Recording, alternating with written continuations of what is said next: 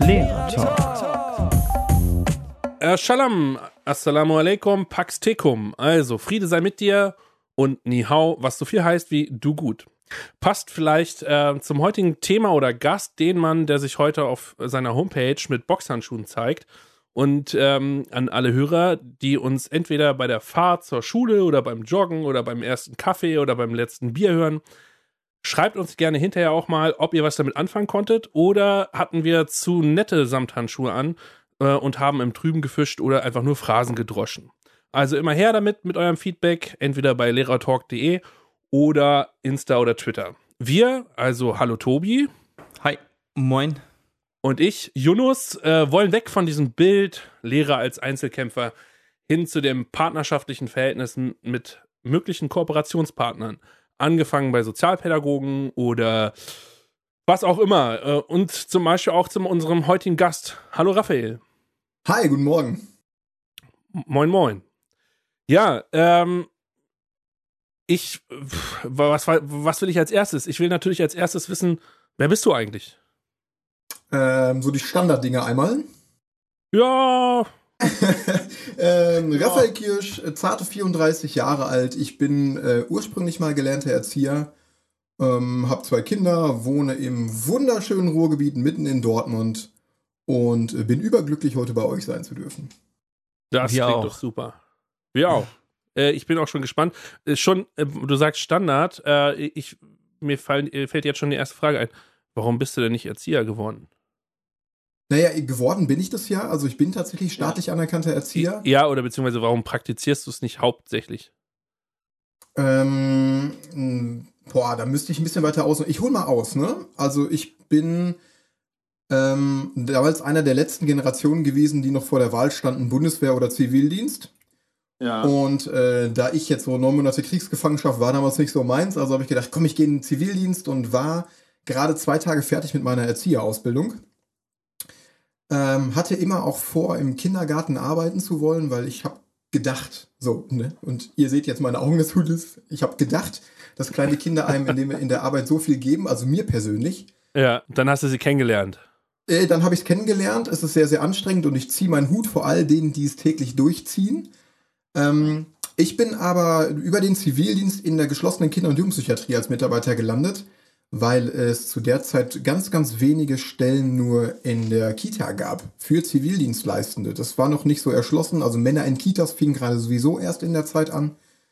Und ähm, ja, als Mitarbeiter mit zwei Tagen Berufserfahrung, da hat man richtig Plan, bin ich in der geschlossenen Kinder- und Jugendpsychiatrie gelandet, in einem Feld, in dem ich auch noch heute sehr, sehr gerne arbeite nebenbei.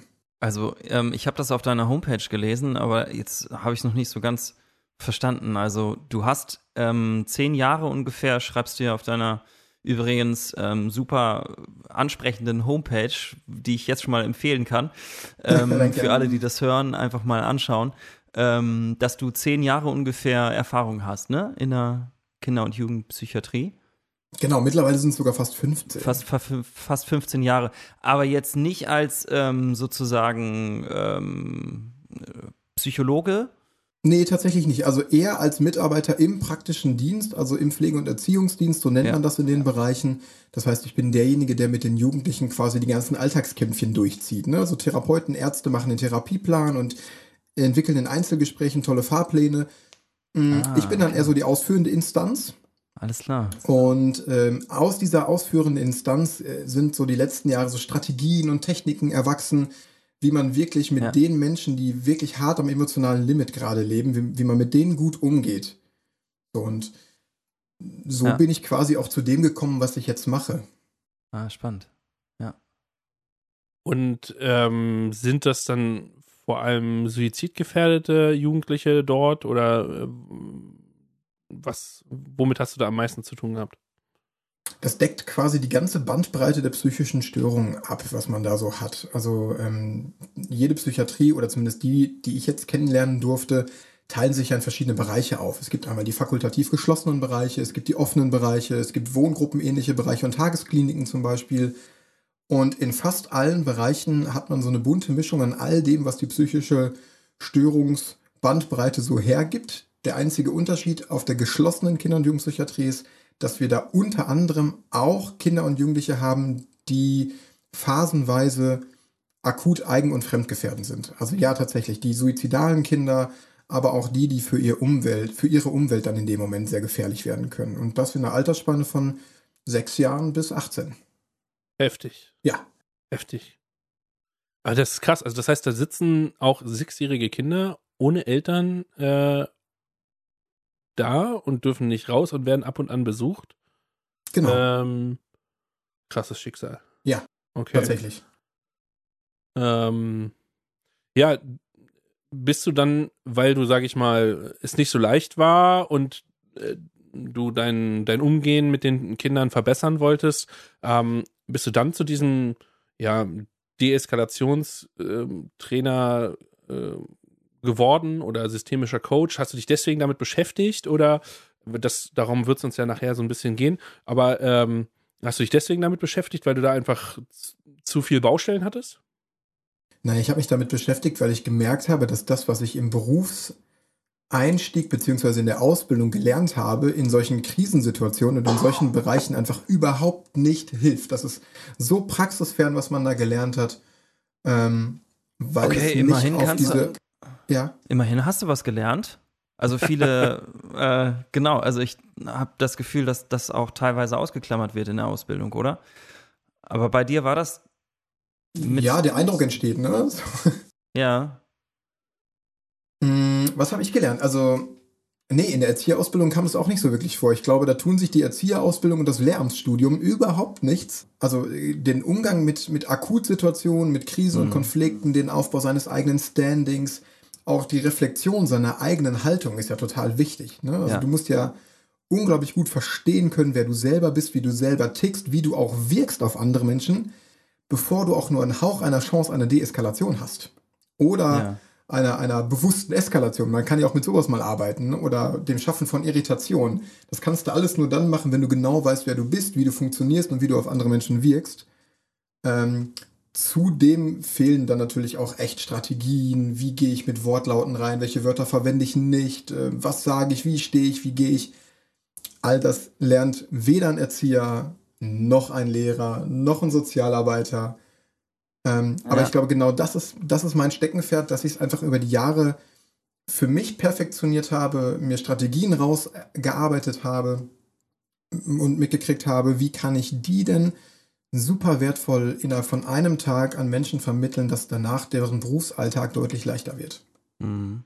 Also ich Ich muss leider mal ganz kurz einhaken. Also ich würde schon sagen, dass es auch natürlich ein bisschen darauf ankommt, ähm, wo man äh, irgendwie gelernt hat.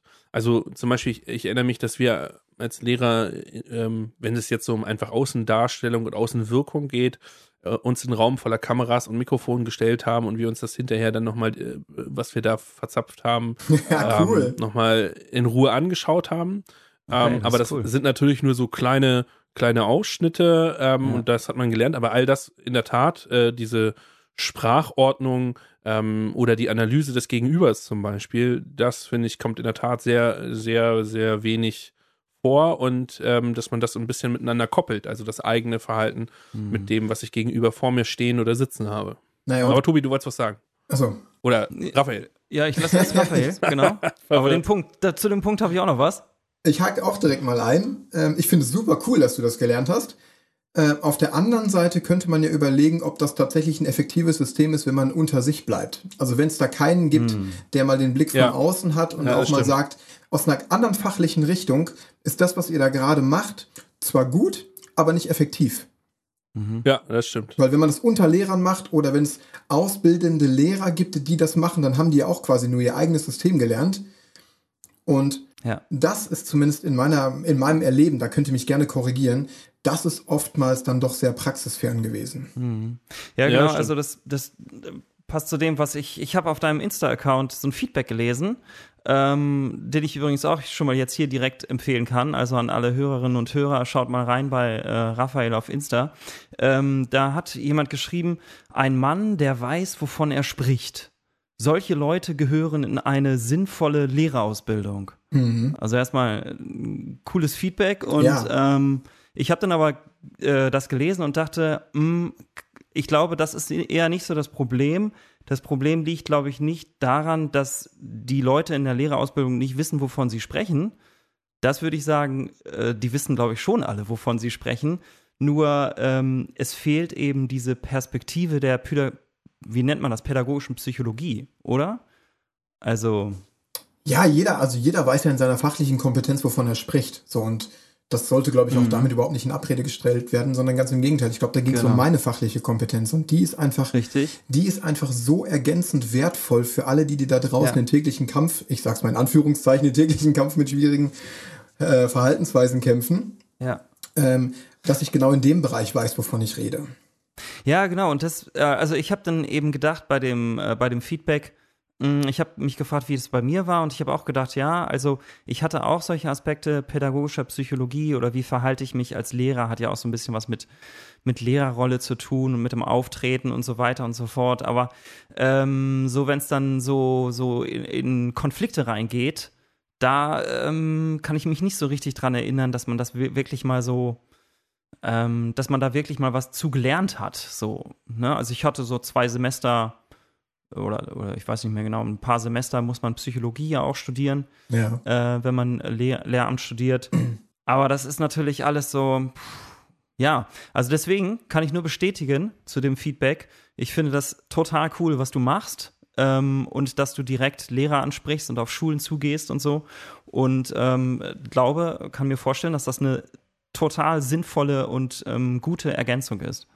Genau, und mehr, mehr soll es auch tatsächlich nicht sein. Also ich möchte mich nicht da irgendwie darstellen und sagen, ich bin jetzt hier der Heilsbringer und ihr habt das alle nicht gelernt, ihr könnt euren Job nicht, sondern ganz im Gegenteil, ich mhm. versuche das und ich hoffe, das wird auch irgendwie deutlich über meine Kanäle, das als sinnvolle Ergänzung irgendwie transparent zu machen. Ja, ja.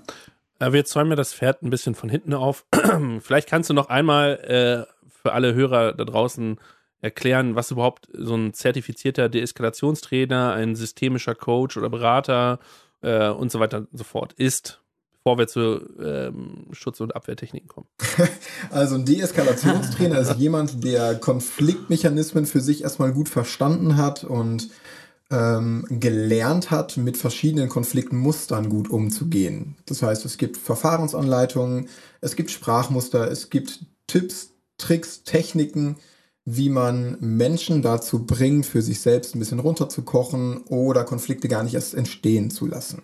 Das macht, glaube ich, ein Deeskalationstrainer. Also bestehende Konflikte deeskalieren, aber auch mit seiner eigenen Haltung, durch das Erkennen seiner eigenen Wirkweise, ähm, durch Strategien einfach auch dazu, für, dazu zu sorgen, dass es deutlich weniger Konflikte erst gibt. Hm. Okay, ich frage dann zu später nach. Und was verstehe ich dann unter einem systemischen Coach? Ist das dann diese Mustererkennung oder? Na, ein systemischer Coach ist erstmal jemand, der sich mit dir auseinandersetzt und dafür sorgt, dass man so über so die richtigen Fragen, also systemisch bedeutet das, man guckt so sich das ganze System an, wer alles mit involviert ist und als systemischer Coach stelle ich in, in erster Linie erstmal Fragen, um zu versuchen, um verstehen zu können, wie einzelne Abläufe so in deinem Leben überhaupt funktionieren, mit welchen Hintergedanken die so funktionieren. Dann stelle ich manchmal so ein, zwei provokante Fragen, um zu gucken, wie könnte es denn nochmal anders sein und was würde denn passieren, wenn auf einmal das Problem nicht bei dem Schüler auftaucht, sondern bei dem. Ähm, also es geht so um, um das Erkennen von eigenen Handlungsmustern und den eigenen Motivationen. So, viele wollen jetzt ein bisschen bestimmt konkreter wissen, so ein konkretes Beispiel, wo man so eine Art, äh, wo du irgendjemandem mal beigebracht hast, okay, so deeskaliert man den und den Standardkonflikt. Mhm. Ja, ich überlege gerade, ob es einen Standardkonflikt gibt. ähm, wahrscheinlich nicht.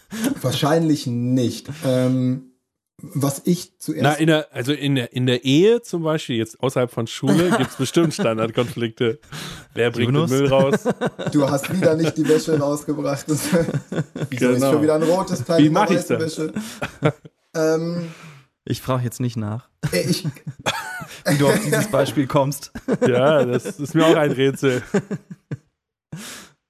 Ähm, ich, ich glaube, der erste Schritt, um Menschen deeskalieren zu können, ist bei sich selbst anzufangen. Also sich gerne regelmäßig und viel zu hinterfragen, an welcher Stelle habe ich denn mit dem, was ich so mitbringe, Eskalationspotenzial. Und ich weiß zum Beispiel, um jetzt bei dem Beispiel mhm. Ehe zu bleiben, ich bin ein echt schluriger Typ. So, ne? Und wenn ich dann äh, die Wäsche einfach mal irgendwo reinschmeiße und einsortiere, dann weiß ich ganz genau, dass ich dafür von meiner Frau einen Anranzer kriege, dass der dann aber auch berechtigt ist. Also allein durch das Verstehen meiner eigenen Studerigkeit kann ich dann sagen, ey, ja, tut mir leid, war nicht so gemeint, ich mache das anders.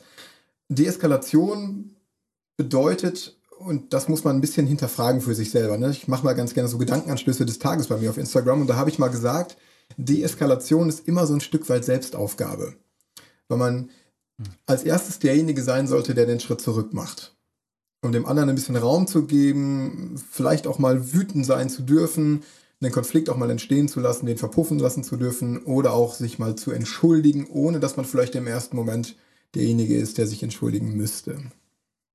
Kann ich mir das so, das klingt erstmal cool, kann ich mir das so vorstellen, dass ich dann quasi mich entscheiden kann? Also nehmen wir mal an, es entsteht ein Konflikt und dann kann ich mich entscheiden, gehe ich in diesen Konflikt überhaupt rein oder sage ich, nö, ich gehe da nicht rein. Ja, genau das, aber auch deine Haltung ist total entscheidend. Also ich mache euch mal ein Beispiel aus der Psychiatrie. Ich hatte vor ein paar Monaten nochmal einen, einen Jugendlichen, 16 Jahre alt, wirklich groß gewachsen, 1,90, 110 Kilo schwer, der auf mich zugestapft kam, weil ich ihm einfach nur gesagt habe, ey, guten Morgen. So, hm. ähm, der hatte einfach einen miesen Tag, das wusste ich nicht. Ne? So, ich komme zum Dienst hm. und sagte ihm einfach nur, hey, guten Morgen, Keule, wie sieht's aus? Weil manchmal, je nachdem, wie die so drauf sind, kann man da auch ein bisschen salopper und freundschaftlicher werden im Umgang. Und er hatte so einen miesen Tag, dass der auf mich zugestapft kam und mich anschnauzte, was denn hier los wäre und dass alle nur Scheiße zu ihm wären und was ist denn hier. Ähm, also dann ging eine richtige Tirade los. Und mein Job als Deeskalationstrainer oder alsjeniger, der das dann deeskalieren will, ist nicht laut zu werden und da Konter zu halten, sondern zu sagen, ey, das tut mir leid. Hatte ich jetzt meinen guten Morgen so getroffen, das wollte ich nicht. Mhm. Was muss ich denn fürs nächste Mal anders machen? Also mhm. nicht derjenige zu sein, der sich dann angepiekst fühlt und sagt, was fällt dir ein, so mit mir zu reden? Du hast hier vor einem Erzieher erstmal zu spuren oder vor einem Lehrer erstmal hier zu spuren und so lasse ich nicht mit mir reden, papa, papa, und dann geht das los und dann geht das. Ähm, also lieber erstmal zu sagen, ey, das tut mir leid, Entschuldigung, das wollte ich nicht, ne? Egal wie dein Tag ist, das wollte ich nicht. Eigentlich habe ich dafür sorgen wollen, dass dein Tag gut wird. Aber kommt man dann nicht auch schnell in so eine Rolle des, ähm, äh, wie drücke ich es aus?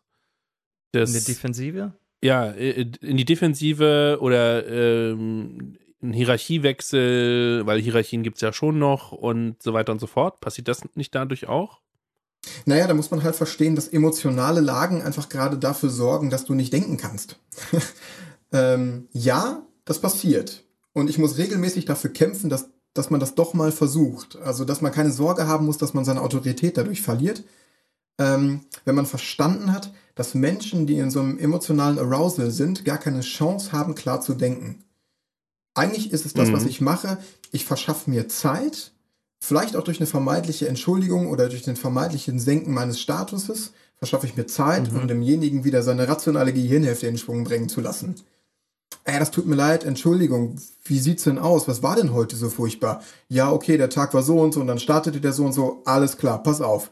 Ich habe jetzt keine Zeit für dich, aber in einer Stunde bin ich da und dann setzen wir beide uns hin und dann klären wir das. Also du kannst danach deinen Status sofort wieder hochfahren und okay.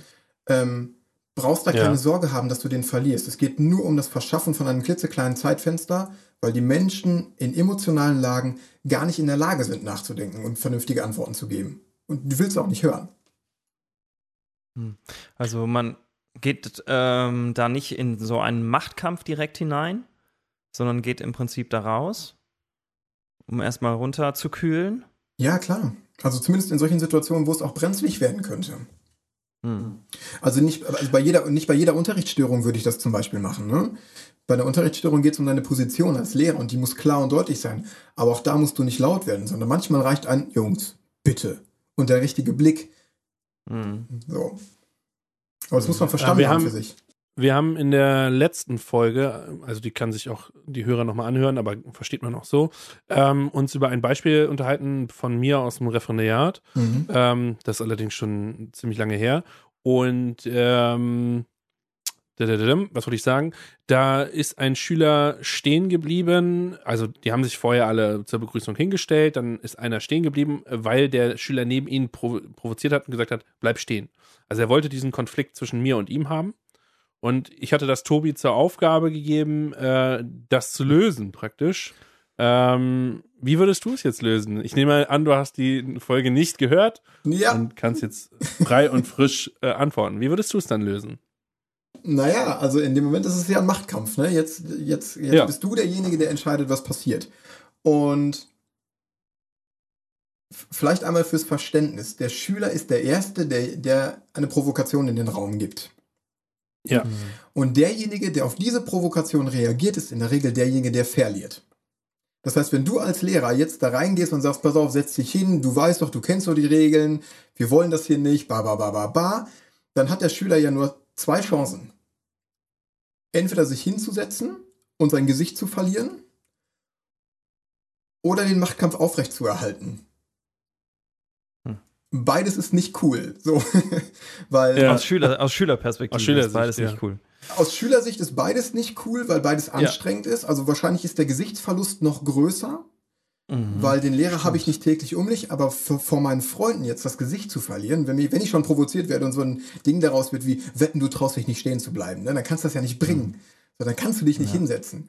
Wenn du jetzt als Lehrer aber sagst, setz dich verdammt nochmal hin, dann verliert er entweder sein Gesicht oder er zieht den Machtkampf durch und wenn er den Machtkampf durchzieht, dann hast du keine Chance. Also dann hast du keine Chance, ohne einen Konflikt aufzumachen, das Ganze zu beenden.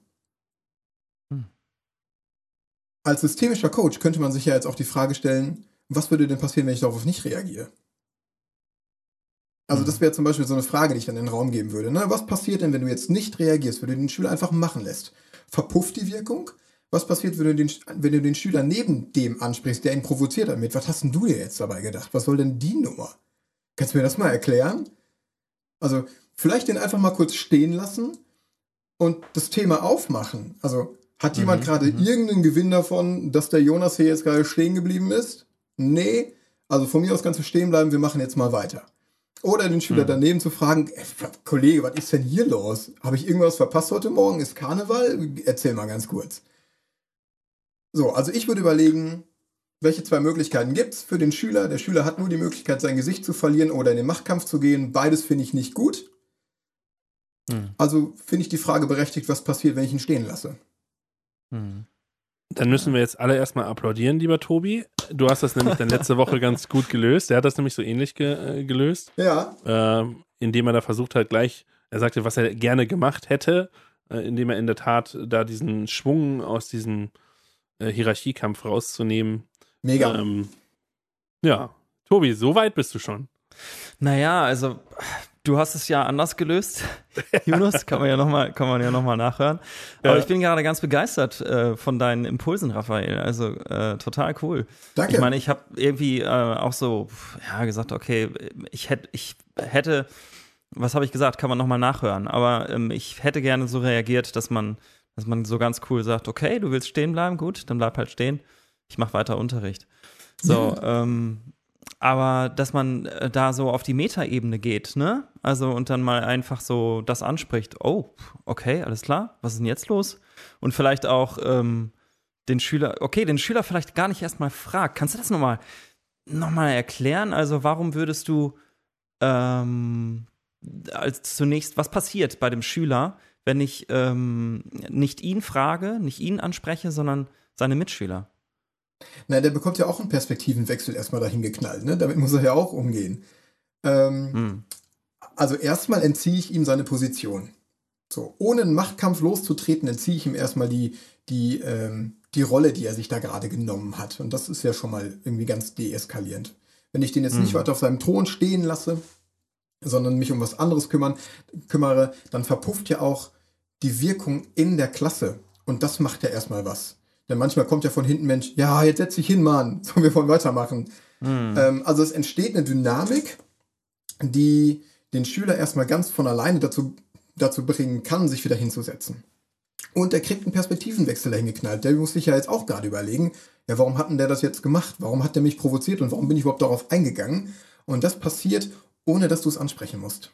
Ich würde trotzdem nochmal, wir, wir versuchen ja im Lehrertalk mal immer mal links und mal rechts zu gucken, Mhm. nicht, dass das immer automatisch meine Position ist, aber äh, ist das nicht vielleicht auch, wenn man das auf diese Art und Weise häufig löst, nicht auch die Aufgabe von Autorität äh, in der Gesellschaft, also dass man Stück für Stück sagt, okay, ähm, ich versuche durch andere Weg, äh, Mittel den anderen ähm, bei Laune zu behalten, in Anführungsstrichen, und ähm, spiele meine Autorität gar nicht erst so großartig aus. Verstehst du, was ich meine? Ja, schon. Also vielleicht mal als Gedankengang, Autorität ist ja nichts, was du dir erarbeitest, ne? Sondern, Autorität bekommst du ja verliehen.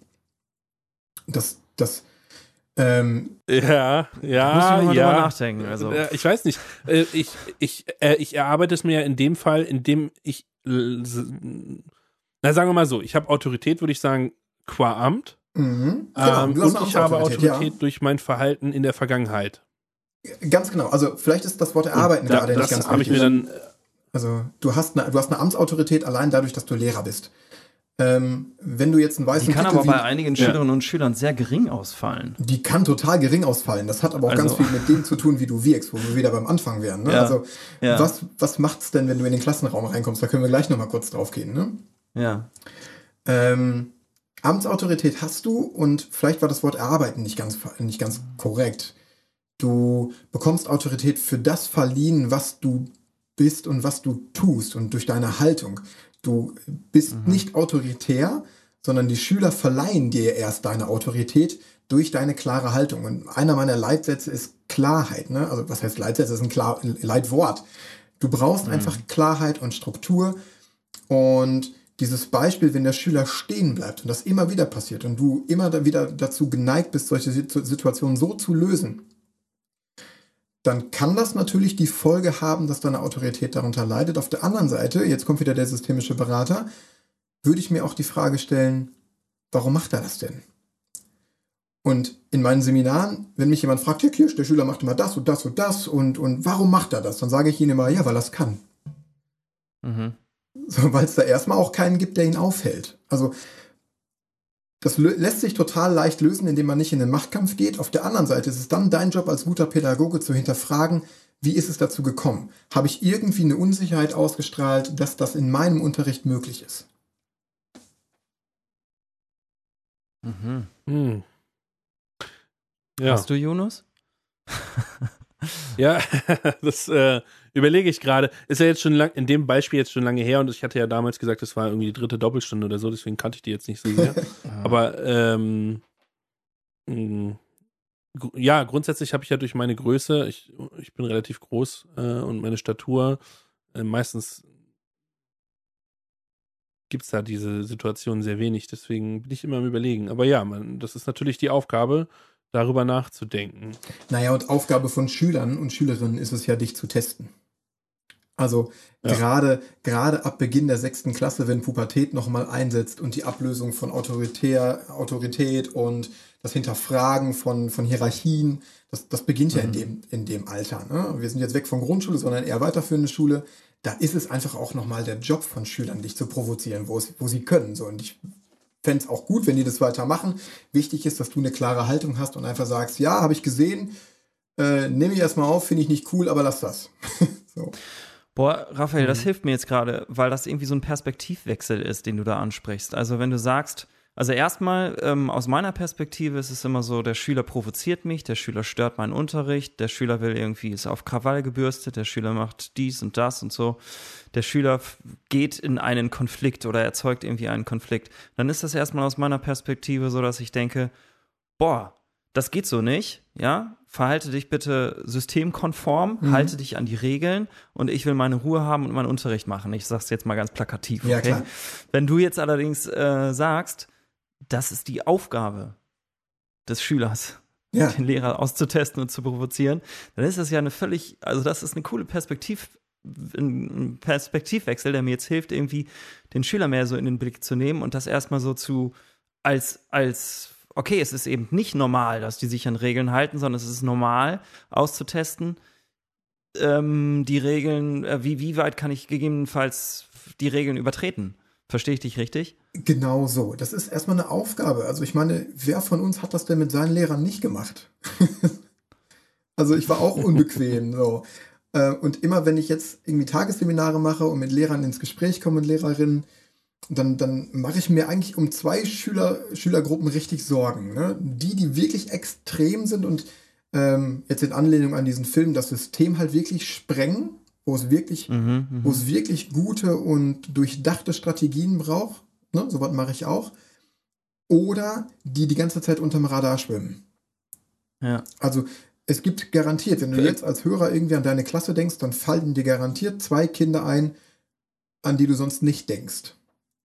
Und das sind die zwei Extreme, um die ich mir Sorgen mache. Alle, die in der Mitte sind und einfach mal provozieren oder mal dagegen sind, die Hausaufgaben vergessen, den Unterricht stören, ja, das ist doch so. Das ist doch ganz normal. Das ist doch deren Aufgabe. Mhm.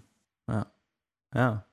Ah, und das, äh, das, als Aufgabe zu betrachten, ähm, hilft dir zum einen natürlich, wie du gesagt hast, den Schüler in den Fokus zu nehmen. Auf der anderen Seite macht das doch unglaublich frei, weil du weißt, ey, der meint das gar nicht persönlich, das geht nicht gegen dich. Mhm, stimmt. Ja. Kann man das einfach als Entwicklung abstempeln, sozusagen. Es gehört zur Entwicklung dazu und hat jetzt erstmal nichts mit mir zu tun. Ja, mit meinem Unterricht? Ja, natürlich. Ja. Also klar, das ist ein Entwicklungsprozess und das gehört zur Pubertät dazu. Ähm, zur Pubertät gehört aber auch, äh, seine Grenzen aufgezeigt zu bekommen. Und da kommst mhm. du halt wieder ins Spiel dann. Ne? Wie, wie man mhm. das macht, das muss man nicht autoritär machen, das muss man nicht mit einem Konflikt machen, man muss nicht auf jede Provokation laut reagieren, sondern man kann auch ganz einfach mit ganz wenig Klarheit Grenzen aufzeigen. Was, was hältst du davon, wenn man denn doch mal seine Autorität oder über Autorität, ja, also wenn man denn doch mal autoritär agiert, was hältst du denn davon dann? Würdest du sagen, das ist ich würde nicht autoritär sagen, ich würde dominant sagen. Dominant. Oder laut. Ich glaube, es ist egal, wie man das nennt, weil schlussendlich ist es, glaube ich, so eine Übersprungshandlung, die sich ja keiner irgendwie für sich vornimmt zu tun. Das passiert ja einfach, ne? Dann wird man einfach mal laut und dann wird man mal, dann wird man mal dominant, wie Jonas sagt, und dann fliegt auch mal die Faust auf den Tisch und all das gehört zu einem Autoritäten, nicht Autoritäten, sondern gehört zu einem authentischen Lehrerbild dazu. Jeder Mensch ist mal sauer, jeder Mensch ist mal wütend. Und wenn mal die Faust auf den Tisch fliegt, dann darf das mal sein. Als, mhm. als Pädagoge finde ich es dann immer super wichtig, wenn man in der nächsten Stunde zu seinen Schülern geht und sagt, was Phase war. So Leute, pass mhm. auf, da habt ihr mich echt auf dem falschen Fuß erwischt. Das hat mich so sauer gemacht, habt ihr ja mitgekriegt, dass in der Stunde auch nichts mehr los war. Ich würde es euch gerne erklären und ich hätte ja auch ganz gerne von euch gewusst, was hier los war. Mhm. Also, je authentischer du bist, umso eher bist du auch jemand, an den sich deine Schüler noch lange Jahre erinnern werden. Und was ich auch daraus höre, ähm, je offener man das gestaltet, äh, desto mehr Stärke hat man letztlich dadurch. Ja, ich sage immer, kommuniziere deine Fehlbarkeit. Das macht dich doch total sympathisch. Ja, bei vielen besteht dann ja die Angst, beim, ähm, dass, dass das dann ausgenutzt, ausgenutzt wird, ne? Naja, Fehlbarkeit je, je bedeutet ja nicht, dass es dir an Klarheit mangelt. Mhm. Also du kannst ja, du kannst ja Fehlbarkeit kommunizieren und trotzdem so klar sein, dass jeder Schüler sich zweimal überlegt, deine Fehlbarkeit auszunutzen. Mhm. Also ich finde es auch gut, aber ich, mich würde jetzt nochmal interessieren, ob du da vielleicht nochmal so ein bisschen ähm, was zu sagen könntest. Es besteht einfach die Angst, sobald ich mich öffne, sobald ich Fehler zeige, sobald irgendwie ähm, ich ein bisschen ähm, zu, zu viel Angriffsfläche zeige meinen Schülern gegenüber, äh, kann das äh, zu Problemen kommen. Kannst du da so ein bisschen, was, was würdest du dazu sagen? So ein bisschen die, ja. Ich, ich würde mir selbst nochmal die Erlaubnis geben, das tun zu dürfen, emotional zu werden. Denn äh, schlussendlich geht es ja um nichts anderes. Es geht nur um den Moment, wo du emotional wirst. Und jeder Lehrer kommuniziert ja doch total gerne, wenn es eine super tolle Situation war. Ey Leute, die Klassenfahrt mit euch, das war so mega, das hat richtig Spaß gemacht, auch wenn wir uns nicht immer alle an Regeln gehalten haben, ich ja auch nicht, ne? Das war toll. Aber warum, warum fällt einem das denn so schwer, wenn es mal in die negative Richtung geht? Also die Erlaubnis, sich erstmal geben zu dürfen, ich darf auch mal sauer werden, ich darf auch mal laut werden und das ist auch wichtig und richtig und gehört zu einem authentischen Persönlichkeitsbild ja dazu. Niemand ist ja immer nur gedeckelt und immer nur klar mhm. ähm, in seinen Emotionen, meine ich. Und wenn man sich das erlaubt, dann darf man sich im nächsten Schritt auch die Kommunikation dieser Emotionen erlauben. Es geht gar nicht darum, dass du deine Persönlichkeit den Schülern vor die Füße kotzt und einfach mhm. sagst, ja, ich bin halt auch manchmal traurig und manchmal macht mich sowas halt auch wütend und dann fange ich an zu weinen und damit müsst ihr jetzt umgehen. Nee, darum geht's nicht, sondern es geht um das emotionale Besprechen der Situation. Und da machst du dich nicht offen, sondern da machst du dich verständlich und transparent. Und das macht, glaube ich, gute Pädagogik aus. Dass du dann einfach sagst, nicht, ich bin dann manchmal so ein wütender Mensch, sondern das, was ihr da gemacht habt, das hat mich wütend gemacht. Das ist ja eine ganz andere Botschaft. Ich würde nochmal zu gern zu einem Punkt kommen, ähm, außer Tobi möchte nochmal. Ja, nee, gut. Mach erst. Äh, zu mach einem erst. Punkt kommen, den du vorhin angesprochen hast. Ähm, Du hast ja vorhin gesagt, äh, ja, wenn man so das erste Mal in den Klassenraum geht oder so. Wenn wir jetzt hier Referendare haben, die hier mal zuhören, ähm, gibt es da Übungen, die du mit denen machst äh, ja. oder mit den bei den Seminaren, worauf die Leute achten sollen? Also sollen die breitbeinig in den Raum kommen und so tun, als wären sie ein Cowboy oder ja, was sollen sie machen? Nee, ich mache das genauso wie gerade die Situation, ne? wie, wie dieser Schüler, der da aufgestanden ist. Wir überlegen uns einfach mal, wie du wirkst. Was machst du denn einfach? Wie, wie funktioniert die Situation? Und einfach mal die Schülerperspektive einzunehmen. Und das, was ich mit den, mit den Referendaren in meinen Seminaren mache, wenn es nur Referendariatsseminare sind, dann gehe ich mit denen auf eine Zeitreise. Ich so, erinnert euch doch mal an die letzte Referendarin, an den letzten Referendar in deiner Schulzeit, an den du dich noch wirklich gut zurückerinnern kannst. Und jetzt gehen wir die Situation mal durch. Du sitzt als Schülerin und Schüler da und hast eine Erwartungshaltung. Du weißt, es kommt gleich jemand Neues in den Raum rein, den du noch nie gesehen hast. Dann geht die Tür auf, dieser Mensch betritt den Raum und im Schülerkopf passiert jetzt 21, 22, 23 und innerhalb von drei Sekunden hat er die Entscheidung getroffen, oi, oi, oi Füße stillhalten oder, oh, die fressen wir. so. Ja. Und, und dann nochmal zu überlegen, ey, das war auch bei dir so. Und dann die Mechanismen aufzumachen. Woran entscheidest du denn, Füße stillhalten oder den fressen wir? Und. Ja, oder oder äh, schön wäre doch so ein Mittelweg, oder? Boah, cool.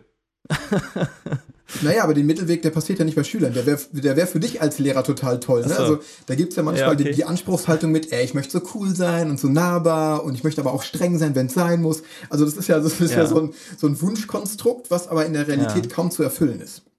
Dann habe ich ja schon Leute, wo ich gleich von Anfang an sagen könnte, oh, die werden es schwer haben. Also ich hatte zum Beispiel eine Mitstudentin, die war irgendwie zwischen 1,50 Meter und 1,55 Meter groß und hatte so eine Fispelstimme, konnte auch nicht laut sprechen. Wenn, dann keifte sie schnell. Hm. Ähm, also auch beim lauten Sprechen. Also wenn man einen lauten, einfach nur laut reden will im Klassenraum, Achtung, jetzt mal zugehört und so weiter und so fort, ähm, dann muss ich der ja schon sagen, okay, die hat es schwer. Oder? Wenn ich dem jetzt folgen kann, weil das sind ja dann die drei Sekunden, da kommt man rein und dann sieht man, okay, äh, Gartenzwerg, äh, kann ich sprechen. Genau, also die, die körperlichen Voraussetzungen, die, Einzelne, die jeder Einzelne mitbringt und du mit deinen 2,17 Meter, ne, du, du bringst ja ganz andere Voraussetzungen mit, die sind natürlich erstmal da und die sind nicht wegdiskutierbar. Auf der anderen Seite, wenn du einmal verstanden hast, was in dem Kopf der Schüler los ist und was die von dir denken, dann kannst du ja im Nachgang ähm, diese Argumente, die im Kopf des Schülers entstanden sind, entkräften. Also du kannst ja auch als zierliche Person mit einer Fistelstimme ähm, so auftreten, dass die Schülerinnen und Schüler erstmal gar keine andere Wahl haben, als zuzuhören. Mhm, ja. Aber wichtig ist, dass du verstanden hast, dass, dass du nur drei Sekunden Zeit hast. Und wenn, wenn du wenn du von dir selber in meinem Seminar die Idee entwickelst, und da gehe ich drauf, ne? Also auf den Punkt, der wird, der wird hart und der ist immer fies. Wenn du dann für dich selber die Entscheidung getroffen hast, ey, ich bin jemand, den die Schüler nach drei Sekunden fressen, dann können wir weiterarbeiten. Okay, also ich frage mich gerade, ob man das überhaupt lernen kann oder ob das nicht. Also ist es nicht eigentlich, habe ich nicht eigentlich schon verloren, wenn ich mich ähm, frage, wie gehe ich jetzt in den Raum rein? Muss das nicht irgendwie so automatisch passieren? Ist nicht klar, was ich jetzt sage, fragen will, ne? Ja. Also doch, doch, äh, ich würde nochmal ergänzen, ist man dann nicht dann erst wirklich authentisch, wenn man einfach reingeht?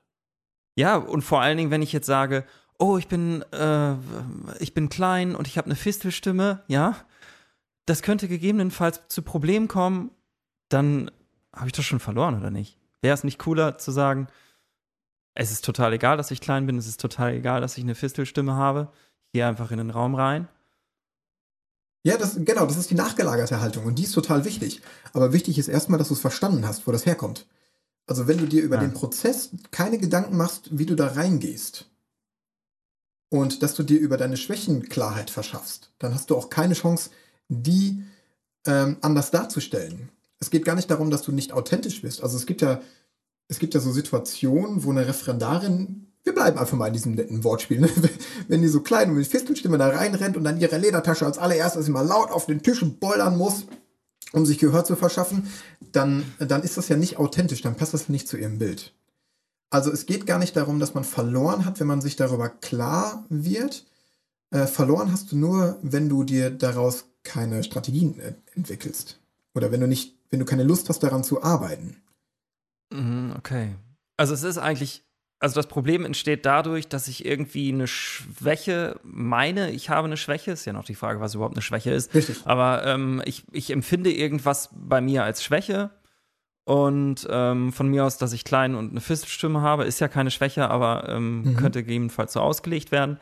Und ähm, ja, bei mir könnte zum Beispiel eine Schwäche sein, dass ich häufig Dinge persönlich nehme und dann dadurch emotional reagiere, so und nicht so cool darüber stehe. Und so, sobald ich das als Schwäche empfinde, ähm, sagst du jetzt, okay, wenn ich das erstmal erkannt habe, dann kann ich anfangen daran zu arbeiten. Ja, richtig, genau. Also du kannst ja, du kannst ja auch dann authentisch bleiben. Du kannst ja als kleine Lehrerin mit einer Fistelstimme, das wird ein super Running Gag, ich merke das schon, ne? Du, kannst, du kannst als eine kleine Lehrerin da reingehen. Aber die ist real, also die gab's. Ja, ich kenne ja auch solche, solche Lehrerinnen und Lehrer, ne? Und auch die kriege ich ja hin. So. Ähm, du kannst ja auch deine Schwächen kommunizieren. Und ohne dich, ohne dich ähm, klein zu machen. Du kannst ja als Lehrerin da reingehen und sagen, hallo, ich bin 1,55 groß, habe eine Fisselstimme. Ihr macht trotzdem eure Hausaufgaben. Pass mal auf, Freunde. So, also, das wäre mega, ey. Wie geil das doch das ist, wenn du einfach mal, einfach auch mal den Wind aus den Segeln nimmst. Wenn du doch weißt, was, was Schüler über dich denken könnten. Und das ist ja eine reine hypothetische Annahme, so, ne? Ah, wenn ja, die denken könnten, ich bin klein und ich habe eine Fistelstimme, dann ja. gehst du gefälligst da rein und sagst, ich bin klein, ich habe eine Fistelstimme und trotzdem machen wir jetzt Unterricht. also als, als, als äh, also das kommt so ein bisschen aus dem Verkaufen, ne? Als, als Vertriebler nennt man das Einwandvorwegnahme. Nochmal? Ja, also äh, du möchtest als, als Telefonverkäufer irgendwas verkaufen. Ja, was ich, ich ja. möchte dir eine Heizdecke verkaufen. Und ich weiß ganz genau, du bist irgendwie in einem Alter, wo man sagt, irgendwie Heizdecken braucht man nicht. Dann rufe ich dich an und sage, schönen guten Tag, Herr Tobias. Wie sieht's aus? Ich wollte Ihnen doch mal das neue Heizdeckenmodell ähm, empfehlen. Und bevor Sie mir jetzt sagen, Sie sind in einem Alter, in dem Sie Heizdecken gar nicht brauchen, überlegen Sie doch bitte ja. noch mal ganz kurz, was das auch in Zukunft für Ihren Rücken bedeuten könnte, wenn Sie so. Also man nennt es, man nennt es Einwand vorwegnahme. Du überlegst dir, was könnte für ein Einwand kommen und kommunizierst den einfach direkt. Ja. ja. Hallo, ich bin Lehrer, der gut. ganz viel persönlich nimmt. Also lass uns mal bitte dafür sorgen, dass ich nichts persönlich nehmen muss. ja, ja, ist gar nicht schlecht. Also, ja, ist echt, äh, ist echt gut. Das wäre dann so eine Strategie, ne? Von, genau, das ist eine von vielen Strategien, die man halt in so einem Tagesseminar mal lernen kann. Ich merke auch schon, dass aber Humor doch eine große, also weil ja irgendwie auch klar ist, dass bei viele Dinge dann mit Humor gekoppelt sind, die du da nennst, dass Humor schon eine größere Rolle bei dir spielt. Äh, total. Ich, ich, Oder? ich habe den Anspruch, dass derjenige, der in mein Seminar kommt, lange nicht mehr so gelacht hat wie an dem Tag. Auf der anderen Seite, das ist cool. auf der anderen Seite bedeutet das aber auch, dass es auch mal emotional in die andere Richtung wird. Ne? Du musst dir einfach auch deutlich machen, an welcher Stelle können die Schüler pieksen, an welcher Stelle hast du deine Trigger und auch die mal offen zu machen. Aber ja, ey, Humor ist so wichtig und auch sich selbst nicht so ernst zu nehmen und äh, mal zu überlegen, äh, die Zeitreise nochmal fortzusetzen. Nicht nur zu, zu einem Referendar, den man mal irgendwie kennengelernt hat, sondern auch zu diesem einen Lehrer, an den du dich heute noch gerne zurückerinnerst. Also ich behaupte ja, jeder hatte ja so einen Lehrer, mhm. so eine Lehrerin, die dir auch heute noch irgendwie ja. in den Kopf schießt, wenn du an deine Schulzeit denkst. Das ja. waren, das sind Lehrer oder Lehrerinnen, an die du heute mit einem guten Gefühl zurückdenkst, bei der mhm. du viel gelernt hast, bei der du dich aber nicht getraut hast, die Hausaufgaben zu vergessen. Oder bei dem. Mhm. Mhm. Und das sind so Lehrer, die, die haben unglaublich viel Präsenz ausgestrahlt und Sicherheit und Klarheit und, und Verlässlichkeit. Ne? Die waren ja auch verlässlich. So, und das mal irgendwie mhm. zu erarbeiten und zu hinterfragen, an welcher Stelle möchtest du das auch haben und das hinzukriegen. Welche Lehrer kommen denn eigentlich vor allem zu dir? Sind das eher die, die Sorgen, Probleme, Situationen in ihrem Alltag haben? Oder sind das eher die, die an sich selbst optimieren wollen, wo man sagt, die brauchen das gar nicht mehr? Beides. Also Weil manchmal hat man ja auch das Gefühl, es beschäftigen sich gar nicht alle damit. Ja, die gibt's auch, aber die gibt's ja überall. Ne? Also ich glaube, in jedem Berufszweig gibt's jemanden, der, der sagt, irgendwie, das ist es mir nicht wert, da die Energie reinzustecken. Ähm, ich habe tatsächlich echt eine bunte Mischung. Ich habe Leute, die sagen, ja, ich habe ich hab wirklich, wirklich Schwierigkeiten mit meinem eigenen Standing. Ich möchte da nochmal dran, ich möchte es verstehen. Ich habe aber auch Leute, die sagen, ey, ich bin so klar, ich bin so klar und trotzdem habe ich Konflikte ohne Ende. Woran liegt das? Es ist, die, hm. es ist die Bandbreite und die bunte Mischung, die aber auch so ein, so einen Seminartag total nett machen und schön machen. Was konkret ist denn dann also dein täglich Brot, wenn du so ein Seminar hast? Also da kommen dann, sagen wir mal, 20 Lehrer. Mhm. Dann betreten die die Tür. Du sagst Hallo, ich bin Raphael Kirsch. Oder wie, was passiert dann? Du willst jetzt so ein, so ein Seminar. Äh ja, einmal kurz so, was Lehrer davon hätten, jetzt mit dir Kontakt aufzunehmen. Die haben was davon, einen richtig tollen Tag zu verleben. Also das, was du bei mir nicht hast, ist ähm, so ein Seminar. Das muss ich auch meinen Schülern sagen. Ich sag meinen Schülern jetzt auch so, ich sag euch jetzt noch nicht, worum es geht, aber mit mir, da, da werdet ihr einen tollen Tag haben. Nein, ich, ich, ja, okay, ich mach's ein bisschen konkreter. Also, Nein, es, der tolle, der tolle keine Tag Sorge, du musst jetzt nicht dein, dein Verlaufsprogramm aufschreiben, das, äh, das meine ich nicht, aber so, äh, so ein paar Schlagwörter. Ähm, meine Seminare bestehen aus Storytelling zum Beispiel ganz viel. Es geht um Geschichten, ich erzähle Geschichten, ich erlebe Geschichten mit meinen Teilnehmern. Ähm, ich erzähle ganz, ganz viel aus meiner Perspektive, wie ich viele Dinge erlebt habe, wo ich gescheitert bin. Ähm, du, du, kommst also übers Erleben und durchs Nachmachen an, an deine eigenen Kompetenzen nochmal viel eher dran. Und das Ganze ist so, so lebendig und so witzig und, und spannend und du hast nicht das Gefühl, ich weiß, gleich kommt die Übung und gleich kommt das und das. Also, das ist so ein kurzweiliger Tag dass die Leute nach sechs Stunden da rausgehen und denken, ich habe erstens habe ich mich gerade nass gemacht, weil ich so gelacht habe. Ich habe so viel gelernt und ich habe ein richtig gutes Gefühl, morgen in den Unterricht zu gehen. Mhm. Also manchmal hast du ja, ja, so Seminare, wo du da sitzt und weißt ganz genau, ey, wenn ich mir jetzt nicht noch einen Kaffee hole, dann krepiere ich hier gleich. Und das Gefühl gibt's bei mir nicht. Ja. Das ist vielversprechend. Total, das cool. und das halte ich auch. Wo wir schon gerade dabei sind, denn ähm, oder machen wir das am, am Ende? Nee, sag doch einmal ganz kurz. Also du, du bist in Dortmund, ne? Mhm. Und äh, ähm, gibst aber überall Seminare, oder? Und auch online. Genau, es gibt gesehen. so drei, vier verschiedene Zugänge zu mir. Der Regelzugang ist, dass eine Schulleitung oder jemand aus dem Kollegium sagt, ey, ich kenne den Raphael oder ich habe den mal gesehen, wollen wir den nicht mal für einen pädagogischen Tag bei uns an der Schule haben? Dann wird das irgendwie mhm. lehrerintern, ich weiß nicht, wie die Abläufe da sind, irgendwie ausgekummelt und dann ruft mich jemand an und sagt, ja, haben Sie nicht Bock vorbeizukommen und dann machen wir das. Und das ist tatsächlich ortsunabhängig. Also von, von Emden bis München, ich war schon überall, so die letzten Jahre. Mhm. Ähm, und dann machen wir einen Seminartag an der Schule. Manchmal werden daraus auch zwei Tage, Corona-bedingt ist das gerade nicht möglich. Dann wäre der zweite Tag dieses Schutz- und Abwehrtechniken, also das, das mhm. Know-how, wenn Worte wirklich nicht mehr ausreichen, wenn es wirklich mal kritisch wird. Der mhm. zweite Zugang ist, ich biete selbst Seminare an, zu denen man kommen kann. Wenn man sagt, im, ja, im, im Lehrerkollegium ist jetzt der Zuspruch noch nicht so ganz groß, vielleicht nächstes Jahr, dass man sagen kann, ja, okay, aber ich wollte immer zu Raphael, ich buche mir einen Seminartag, ähm, was weiß ich, mhm. in, in, Hagen, jetzt hier bei mir in der Nähe, gibt es Seminar, äh, es gibt nächstes Jahr ein Seminar in Hamburg Anfang des Jahres und eins in Berlin. Nürnberg kommt noch dazu.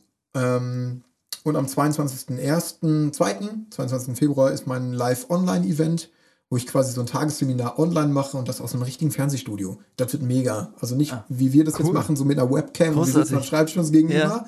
Das wäre ja. schon nett. So, aber dann halt mit vier, fünf Kameraperspektiven, mit Studiogästen und wow. Äh, wow. das wird richtig cool, ja. Und wo, wo kann man sich dafür anmelden? Ähm, die Tickets gibt es auf meiner Homepage dafür. Die ja. kosten gerade 119 Euro, aber ey, pst, Black Friday kommt ja. Und ähm, ja, genau, die Tickets gibt es auf der Homepage oder über mein Instagram-Profil. Ja. ja, ja, okay. Super. Und ähm, wenn man jetzt als Schule sagt, ähm, man möchte dich gerne irgendwie mal herholen, ab wann geht das los? Also muss das das komplette Kollegium ab 100 Leuten sein oder machst du auch schon mal sowas für 30 Leute oder sowas, wenn man jetzt als Schulleiter vielleicht mal überlegt oder so? Das ist tatsächlich alles machbar. Also ich habe schon letzt, ich habe letztes Jahr mal von der Schulleitung eine Anfrage gekriegt, würden Sie auch für unser Kriseninterventionsteam kommen? Das sind nur fünf Menschen. Machen Sie mit denen ah, auch einen ja. Tag? Ja, sicher mache ich mit ja. denen auch einen Tag. Ja. Ähm, aber genauso gab es auch schon Anfragen von ganzen Städten, die pädagogische Tage gemacht haben für alle Kitas und Schulen ihrer Stadt. Dann sitzen da irgendwie 4000 Leute und das ist genauso geil. Das geht auch. krass, okay. Ja, cool. Super. Und an welche Schulen ähm, ähm, du, also du hast ja schon gesagt, du gehst überall hin, so, ja. ne? Aber mich würde dann nochmal interessieren, ähm, äh, so eine Bandbreite mal so. Ich habe im Vorfeld überlegt, als ich äh, so ein bisschen angeguckt habe, was du so machst, okay, ähm, Eskalationstraining, hat das immer was irgendwie mit Gewalt zu tun? Jetzt haben wir ganz wenig über körperliche ähm, Gewalt gesprochen, ähm, sondern auch so über kleine Sachen mich würde nochmal interessieren, ob du nochmal sowas, so das Feld abstecken könntest. Also von bis, womit hat man so zu tun? Ich zum Beispiel als Gymnasiallehrer habe wirklich, kann mich an eigentlich so gut wie keine Situation erinnern, die irgendwie was mit körperlicher Eskalation zu tun hatte. Das geht sicherlich vielen ähm, an, weiß nicht, vielen anders. Dann hast du noch keine Busaufsicht gemacht. ja. Die Bandbreite ist vielschichtig. Es geht los bei diesen Kleinigkeiten, wenn sich Schüler untereinander ein bisschen anbiefen. Ähm, es geht weiter über Unterrichtsstörungen, über die kleinen Konflikte, die irgendwo entstehen kann durch das, was du mitbringst, durch das, was die Schüler mitbringen. Es geht viel ums Verstehen und Hinterfragen von Dynamiken. Ähm, es geht weiter bis hin zu richtigen Handgreiflichkeiten. Was macht man, wenn äh, der Stuhl mal fliegt, wenn wirklich emotional aufgeladene Situationen äh, hart eskalieren. Ähm, das soll hoffentlich immer die Ausnahme sein, aber auch dafür ist es einfach mhm. gut, vorbereitet zu sein, wenn das nochmal passiert. Ne? Es ist ja nicht die Frage, ob dir das mal passiert als Lehrer, sondern nur wann. Mhm. So, ja. ähm, es geht aber auch um, um Provokation, um dieses, diesen Autoritätsverlust, diesen vermeidlichen. Was ich, wenn der Schüler seine Kappe nicht absetzen will oder wenn der Kaugummi kaut oder diese alltäglichen Dinge mit, gib mir bitte ja. dein Handy ab, leg dein Handy hier vorne auf dem Pult, nein, verpiss dich. Ähm, ja. Also auch für sowas Strategien zu haben, darum geht's in meiner Arbeit. Mhm. Und in allerletzter Instanz dann tatsächlich die Schutz- und Abwehrtechniken, wenn du in einem Bereich arbeitest, wo du mal irgendwie auf den wütenden Vater treffen kannst, der ähm, vielleicht einfacher gestrickt ist. Ähm, mhm, mhm, also, also, immer dann, wenn Worte nicht mehr ausreichen oder du dich wirklich, wirklich mal schützen musst. Und da geht es nicht um Kampftechniken, mhm. sondern um Schutztechniken. Mhm. Was ich so krass finde, ich scheine ja auch irgendwie auf dem Ponyhoflehrer zu sein. Ne? Also zu das mir hat noch nie ein Schüler ja. gesagt, verpiss dich. Ja. Äh, also ja. zu, zu anderen natürlich, äh, aber ja, also ist ja auch schön, dass es noch nicht passiert ist. Äh, allerdings ähm, so physische Gewalt schon, weil ähm, nicht gegen mich direkt, aber weil ich direkt daneben stand und äh, dadurch hat es mich auch erwischt. Aber ähm, und wir das dann gelöst haben, aber ist schon Ponyhof-Style. Naja, oder du bringst was mit, dass es gar nicht erst passiert, ne? So, kann ja auch sein. Vielleicht bist du ja Ja, so meine Stärke, ja. Ja, genau, genau. cool. ne, wenn wir jetzt im Seminar zusammensitzen würden, dann würde ich dich fragen, warum nicht? Also warum ja. passiert dir das nicht? Ja. Gut, da würde ich sagen, ich glaube in der Tat, äh, ohne mich jetzt selbst zu beweihräuchern, glaube ich in der Tat, dass ich schon äh, deutlich respektvoller manchmal mit meinen Schülern umgehe, als ich das in meinem Umfeld so wahrnehme, wie das andere Lehrer auch tun, die viel öfter die Hierarchiekarte spielen, viel öfter die ähm, Chefsituationen äh, fördern. Ähm, ich löse das meistens anders. Also in der Tat, dadurch kommt man mhm. weniger in solche ja, Dispute. Richtig, aber es gibt natürlich auch den anderen Aspekt, dass natürlich auch, äh, dass es auch so ein bisschen abhängig ist von der Schulform, von genau. der Region, in der man wohnt und so. Ja. Und ich habe auch gestern äh, gesagt, äh, gestern gedacht so, hey cool, morgen red, reden wir dann mit dem Raphael und cool Deeskalationstrainer und ich habe mich gefragt so, ähm, bin ich eigentlich der Richtige so dafür? Also ich meine, ich habe dann so überlegt, was habe ich denn mal so wir wirklich für für ähm, eskalierende Situationen erlebt und konnte mich irgendwie an keine erinnern und dachte so, boah, ich lebe echt in Bullabü und das ist alles irgendwie, ähm, ja, eigentlich ein Traum. Und es hat mich dann auch so ein bisschen, ähm, so ein bisschen wieder, ja, zufriedengestellt. Und ich da, dachte so, ah, warum bist du eigentlich immer so unzufrieden? Du hast mit, mit keiner, mit, mit so gut wie keinen Prügeleien zu tun und niemand sagt zu dir, ähm, wenn ich sage, hier leg dein Handy auf den Tisch, ey, verpiss dich, ne?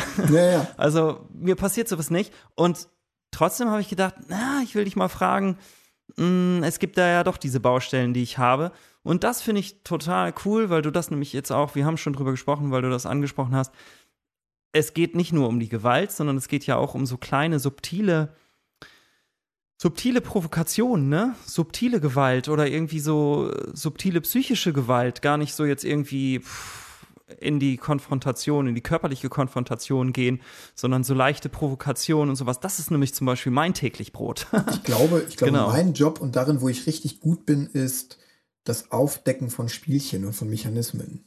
Also dir Das würde mich Lehrer, jetzt echt nochmal, genau, kann, kannst du da ein Beispiel nennen und das weiter ausführen? Weil das würde, das wäre nämlich so, so mein Ding auch irgendwie. Ähm, also machen wir mal ein konkretes Beispiel. Stellen wir uns mal vor, irgendwie du hast einen Schüler, der ähm, die Kappe nicht absetzen möchte.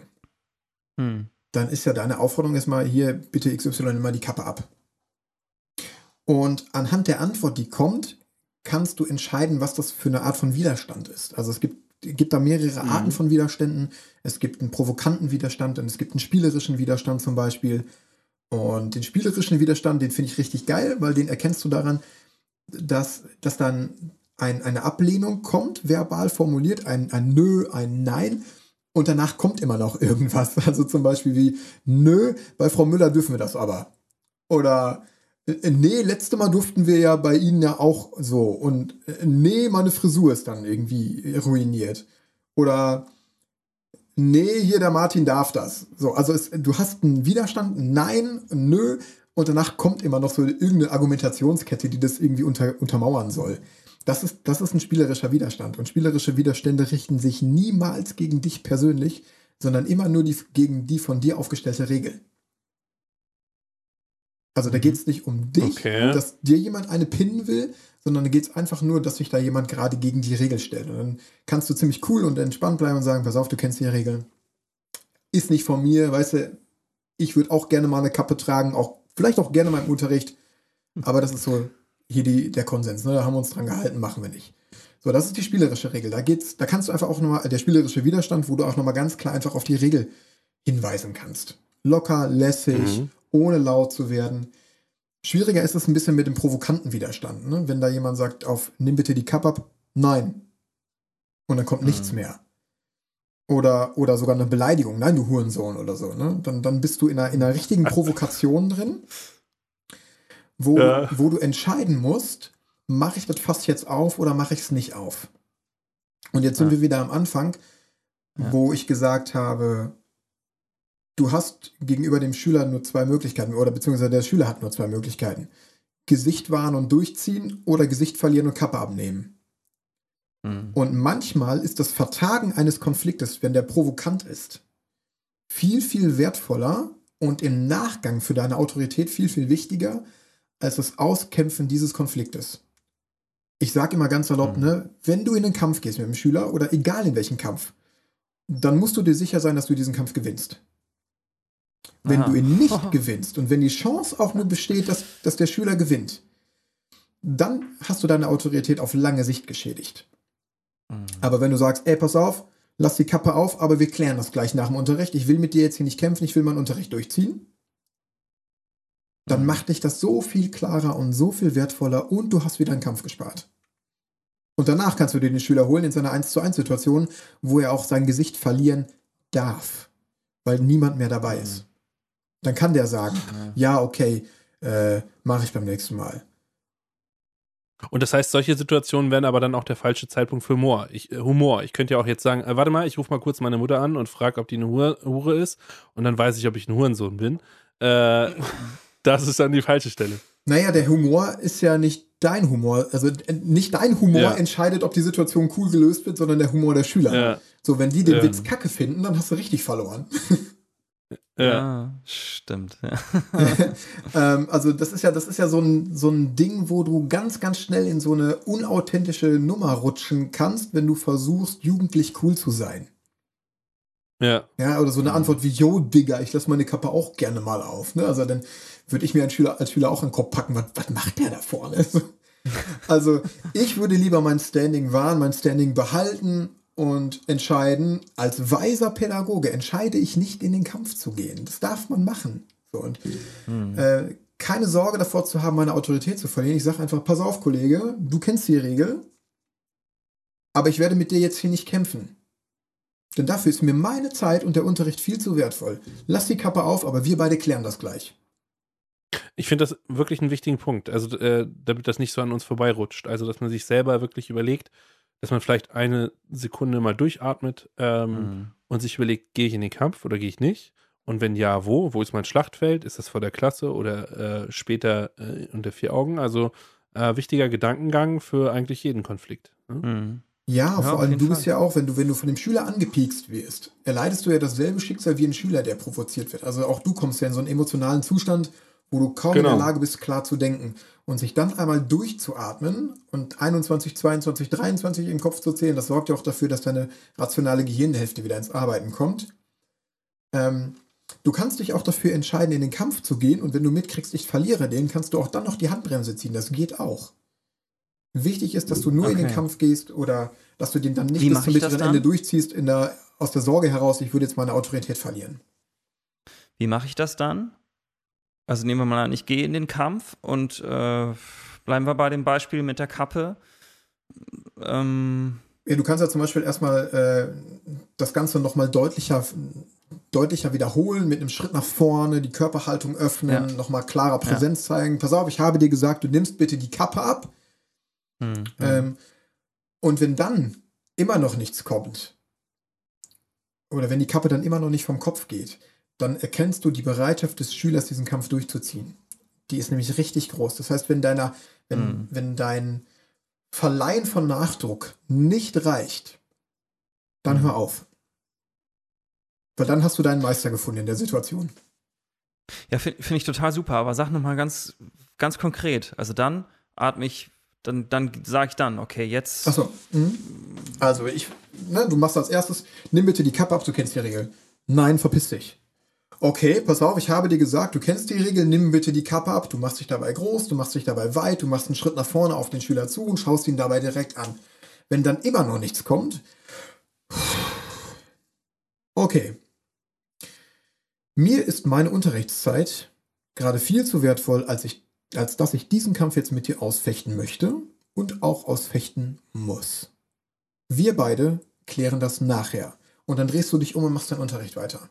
Sofort Fokus Ja, raus, me- ne? ja. Mega, ja. Groß, großartig. Also Raphael, das gefällt mir total gut, sind super Impulse.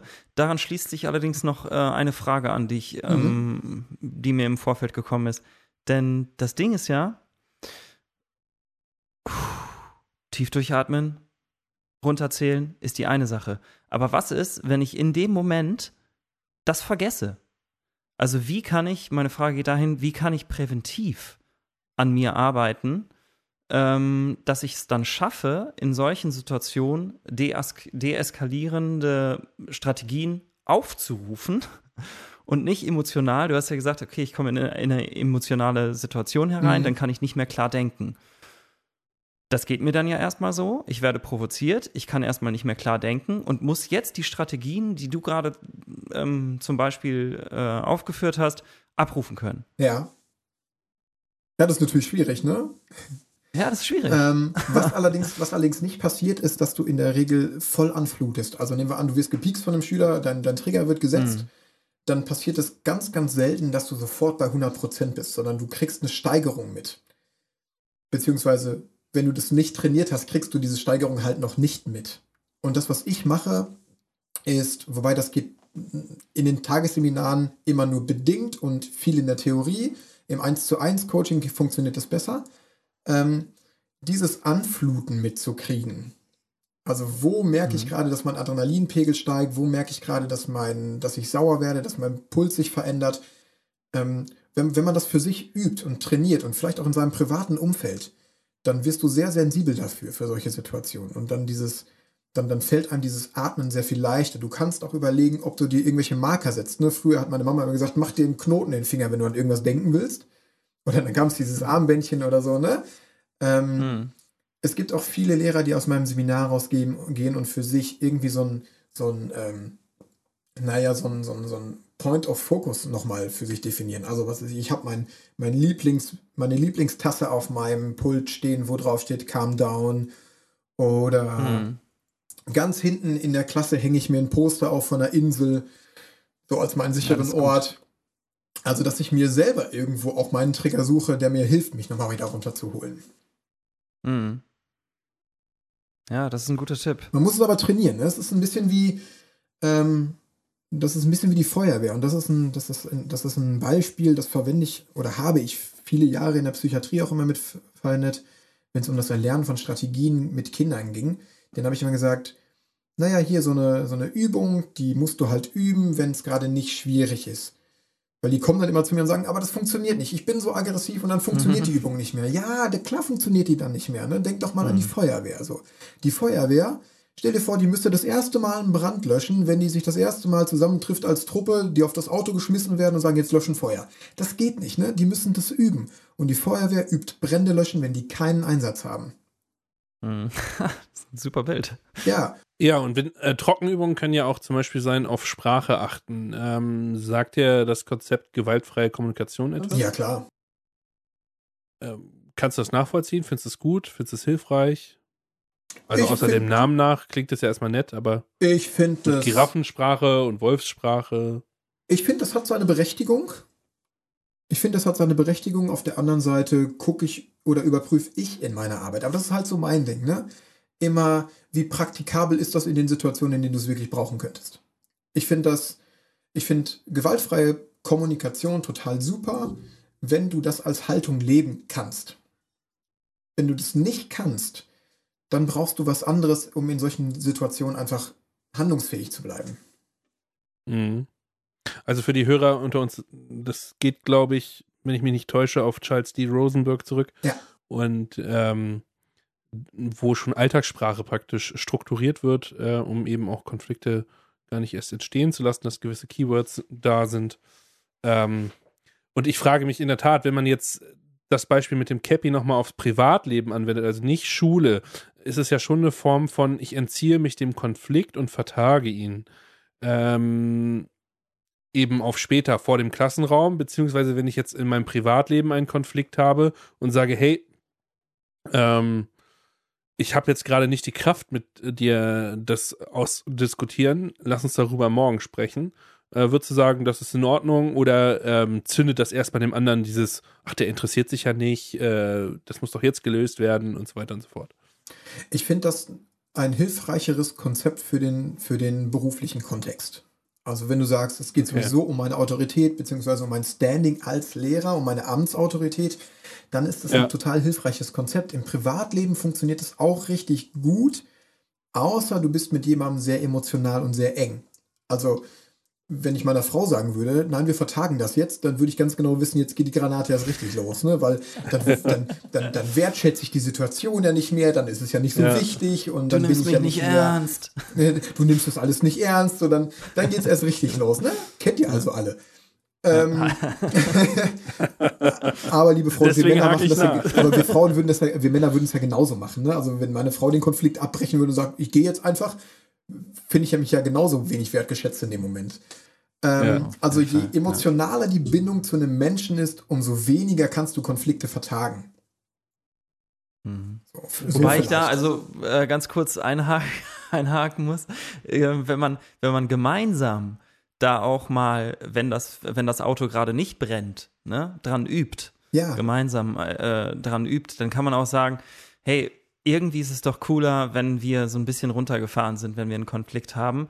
Lass uns das mal beim nächsten Mal, wenn wir einen Konflikt haben, einfach gemeinsam mal überlegen, ob wir den nicht vielleicht auch später klären können, ohne dass dann ähm, gleich ähm, der Eindruck entstehen muss, dass man hier eine Sache nicht ernst nimmt oder sowas.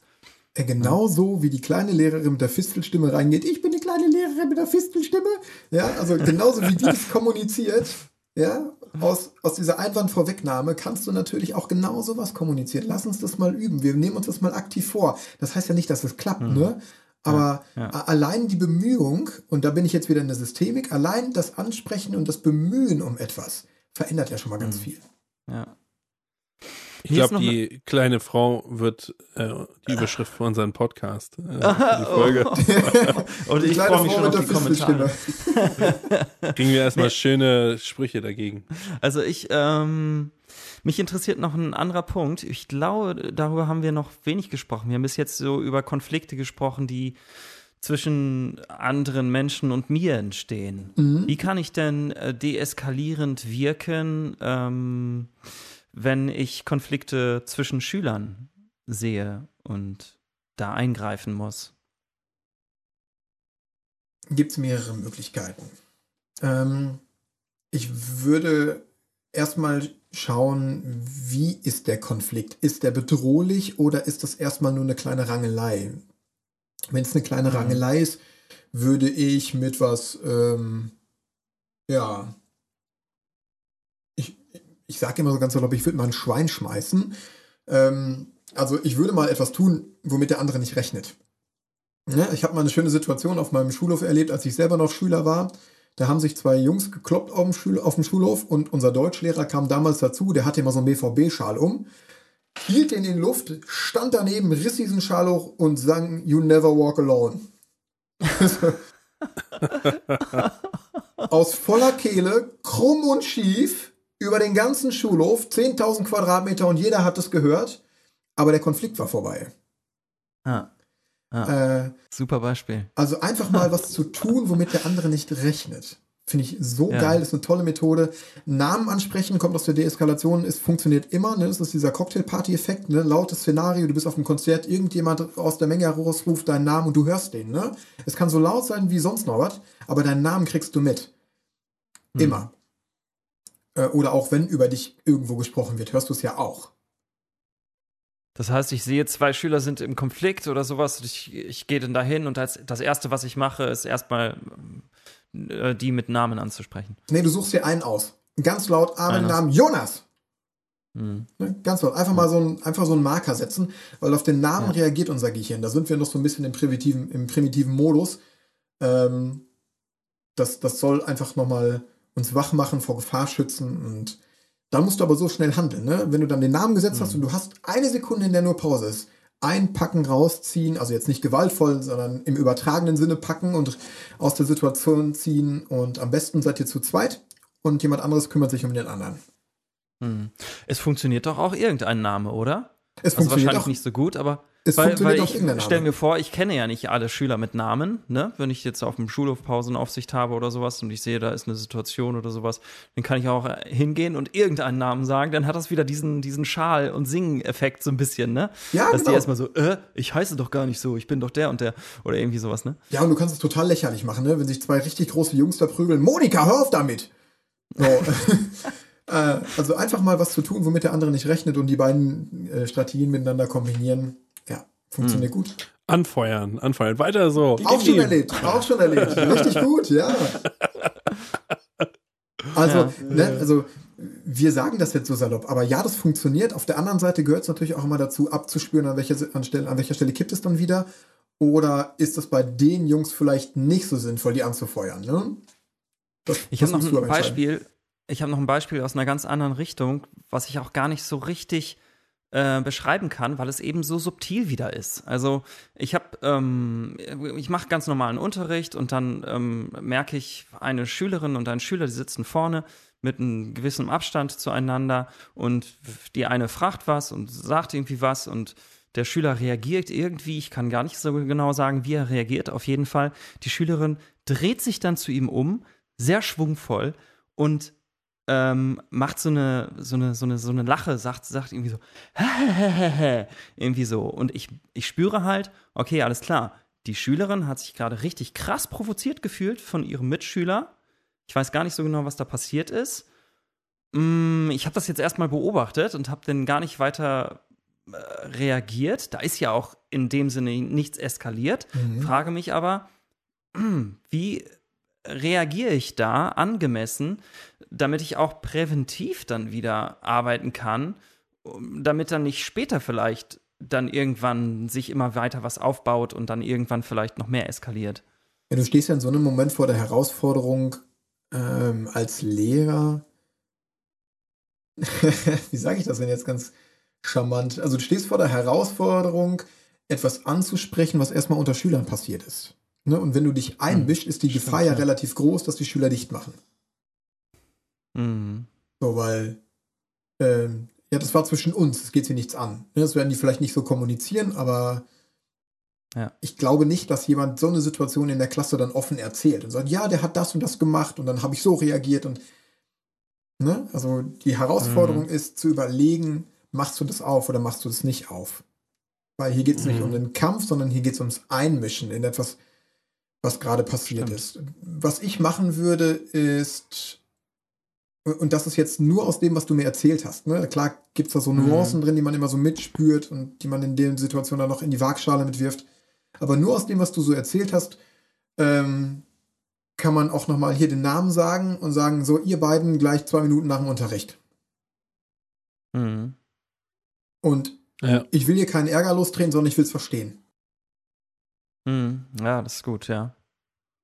Da knüpft ja sowieso, ich meine, da müssen wir vielleicht irgendwann anders nochmal drüber reden, aber die Frage an, ob man wirklich immer den Unterrichtsstörungen mh, Raum gibt.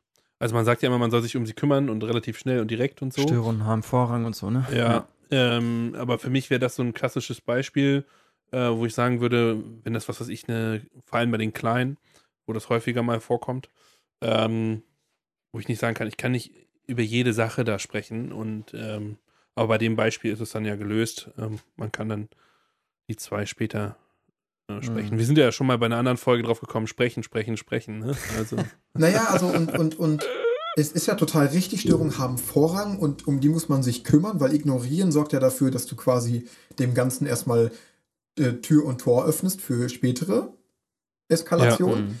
Auf der anderen Mhm. Seite erlebe ich, dass der Anspruch, etwas immer direkt klären zu wollen, bei Pädagogen sehr, sehr hoch ist.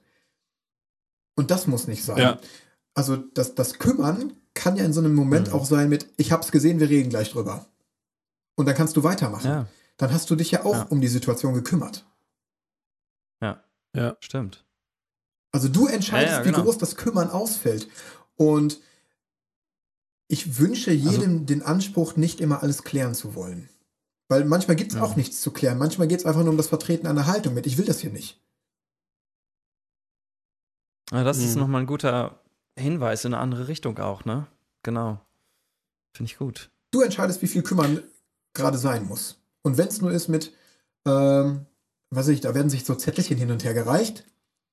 Äh, kannst du ja auch ganz salopp sagen, ich habe eure Zettel gesehen, wir reden gleich drüber. Und dann machst du einfach ganz charmant weiter. Du musst das ja, musst ja kein Fass aufmachen. Aber auch dann hast du Mhm. dich gekümmert.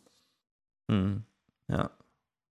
ich versuche mal, ich, ich war gerade am überlegen, ob wir reden ja jetzt die ganze Zeit über Pädagogik und ähm, Schule, Mhm. ob das nicht eigentlich auch eins zu eins übertragbar ist ähm, für irgendwelche Abteilungsleiter in irgendwelchen Firmen, die ja letztlich auch Konflikte auch mal haben zwischen ihrem Personal, äh, ist ja letztlich übertragbar, oder? Also Total.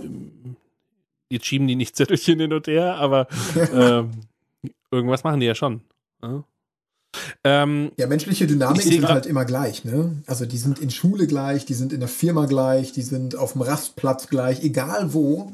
Menschen Ja. sind immer Menschen und, äh, Ja. und Konfliktdynamiken funktionieren überall gleich. Also ich habe auch schon Leute im Einzelhandel geschult, wie sie durch ihr Auftreten einfach mehr Kunden irgendwie ansprechen können. Geht auch. Mhm. Ja. Ich sehe gerade vor mir ein Foto von dir, wo du Boxhandschuhe hast. Und ähm, ich habe mich gefragt, naja, ist das der Raphael Kirsch, der vorher Seminare hält, dann es nicht, äh, sag mal so, es nicht geschafft hat und dann hat der Lehrer so die letzte Möglichkeit zu sagen, okay, wie verteidige ich mich? Oder was ist, Was ist da dein Konzept? nee, mein Konzept ist tatsächlich, dass ich dir Know-how mitgebe für alle möglichen Situationen, die irgendwann mal schwierig werden könnten. Das sind diese kleinen subtilen Sachen, die wir, glaube ich, heute ganz gut angesprochen haben. Ja. Das sind die echten Konflikte, wo es um Provokationen ja. und um Streitigkeiten oder mal um eine Prügelei geht.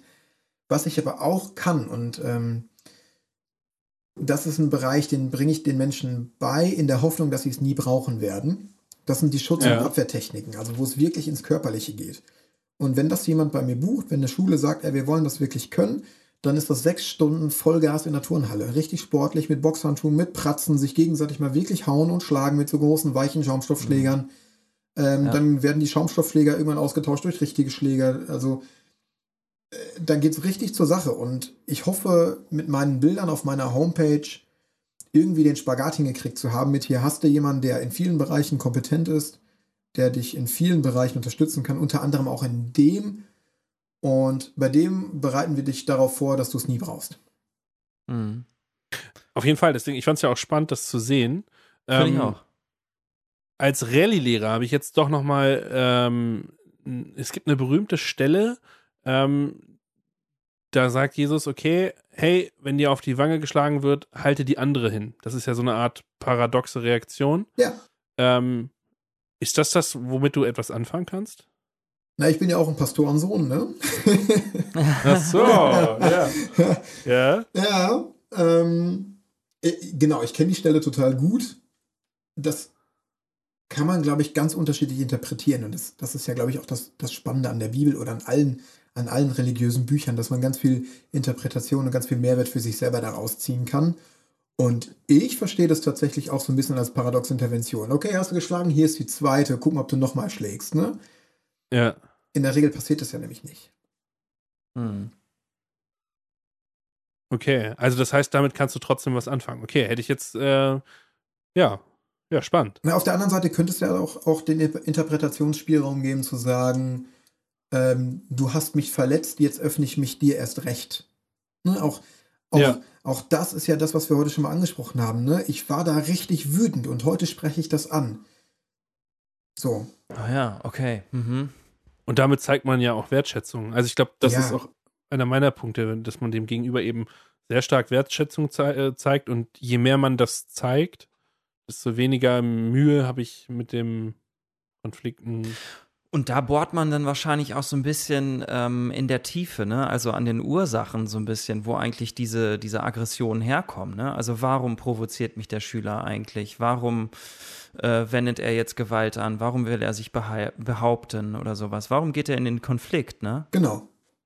Ja. Also du verstehst danach einfach unglaublich viel und du ja. verlierst deine Autorität nicht ganz im Gegenteil, du baust die ja. auf. Überleg dir doch mal, was das im Nachgang für eine wertschätzende Haltung deinen Schülern gegenüber ist, wenn du sagst, ey, pass auf, ich möchte das mit euch klären. Denn nicht nur ihr wart wütend, ich auch. So. Ja. Ja. Super. Also ich habe ganz Und? viel mitge... Oh, Jonas, du willst noch, ich glaube, ja, wir müssen so langsam. Ein, einen Satz will ich noch sagen. Und dass man zum Beispiel auch in Situationen, wo man mal keinen Streit hat, sagt, äh, hey, es hat super Spaß gemacht, mit euch heute zusammenzuarbeiten. Ja. Ich hoffe, ich freue mich schon auf nächste Woche. Ja, sicher, klar. Äh, äh, Tobi, was wolltest du sagen? Ja, ich wollte sagen, dass, ähm, dass wir jetzt zum Schluss kommen müssen, ne? Ja, ja also äh, ich finde, also was ich, ähm, ich habe mich das am Anfang gefragt, ähm, aber ich finde, also man gesteht sich, das will ich mal allen Hörern hier irgendwie deutlich machen, man gesteht, und das mache ich mir auch deutlich, äh, man gesteht sich überhaupt keine Niederlage ein, wenn man dich bucht oder wenn man sich damit überhaupt mit dem Themenfeld, man muss sich ja nicht buchen, aber wenn man sich mit dem Themenfeld auseinandersetzt, ähm, also für mich hat es richtig Spaß gemacht und man merkt auch irgendwie, dass es äh, da mehr gibt, womit man sich auseinandersetzen kann, dass man nicht immer bei den äh, Allgemeinpunkten bleibt und ähm, ja, fand ich spannend. Danke. Und finde ich auch spannend. Ja, genau. Ja. Du hast ja gesagt, der Podcast ist ja heute auch irgendwie unter dem Motto zu schauen, wo kann es denn sinnvolle Kooperationen geben. Ja. Und ich möchte nicht Bill lernen, sondern ich möchte einfach ja. den Horizont öffnen, so dass es da mehr gibt mhm. als das, was du gerade hast. Und dieses Mehr kann mit ganz einfachen Mitteln dafür sorgen, dass dein Alltag leichter wird. Mhm.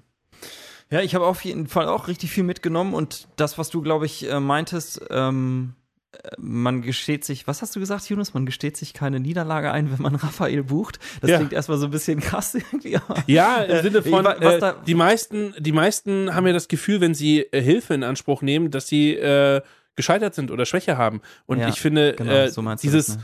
jeder Lehrer macht sein Ding und ja nicht mit anderen drüber reden und äh, mhm. äh, gar nicht fragen, hey, ich habe das und das Problem. Äh, es reicht ja schon beim Kollegen. Äh, wann, äh, wann wird man denn mal gefragt, hey, ähm, ich ja. habe ein Problem, das, äh, also dafür, ich meine, unsere jetzige Generation, würde ich sagen, ist noch viel mehr teamfähiger als, ich sag mal so, ohne jetzt alle über einen Kamm zu scheren, meine älteren Kollegen. Äh, ich habe da auch sehr positive andere Erfahrungen gemacht, aber ähm, dieses Gefühl, Hilfe in Anspruch zu nehmen oder Unterstützung oder einfach Feedback, ähm, ne, von der Außenwahrnehmung mal mit anderen Augen, nicht nur mit Lehreraugen und so weiter und so fort. Finde ich spannend. Also vielleicht nochmal ganz ergänzend, es gibt, es gibt nur drei, drei Szenarien, unter denen man mich nicht bucht. Szenario Nummer eins ist, man hat noch nicht klar, dass Fortbildungskosten nicht die Schule tragen muss. So. Äh. Szenario 2 ist, man gesteht sich damit eine Niederlage ein. Und das ist das, was du ansprichst. Und das passiert tatsächlich häufig, dass ich erst wirklich dann gerufen werde, wenn das Kind in den Brunnen gefallen ist. Und dann kann ich auch wenig machen, weil dann ist die Haltung irgendwie festgefahren. Ja. Also ja. präventiv zu arbeiten macht total viel Sinn und da möchte ich jedem Mut machen. Und das dritte, warum ich nicht gebucht werde, ist, dass ich Erzieher bin.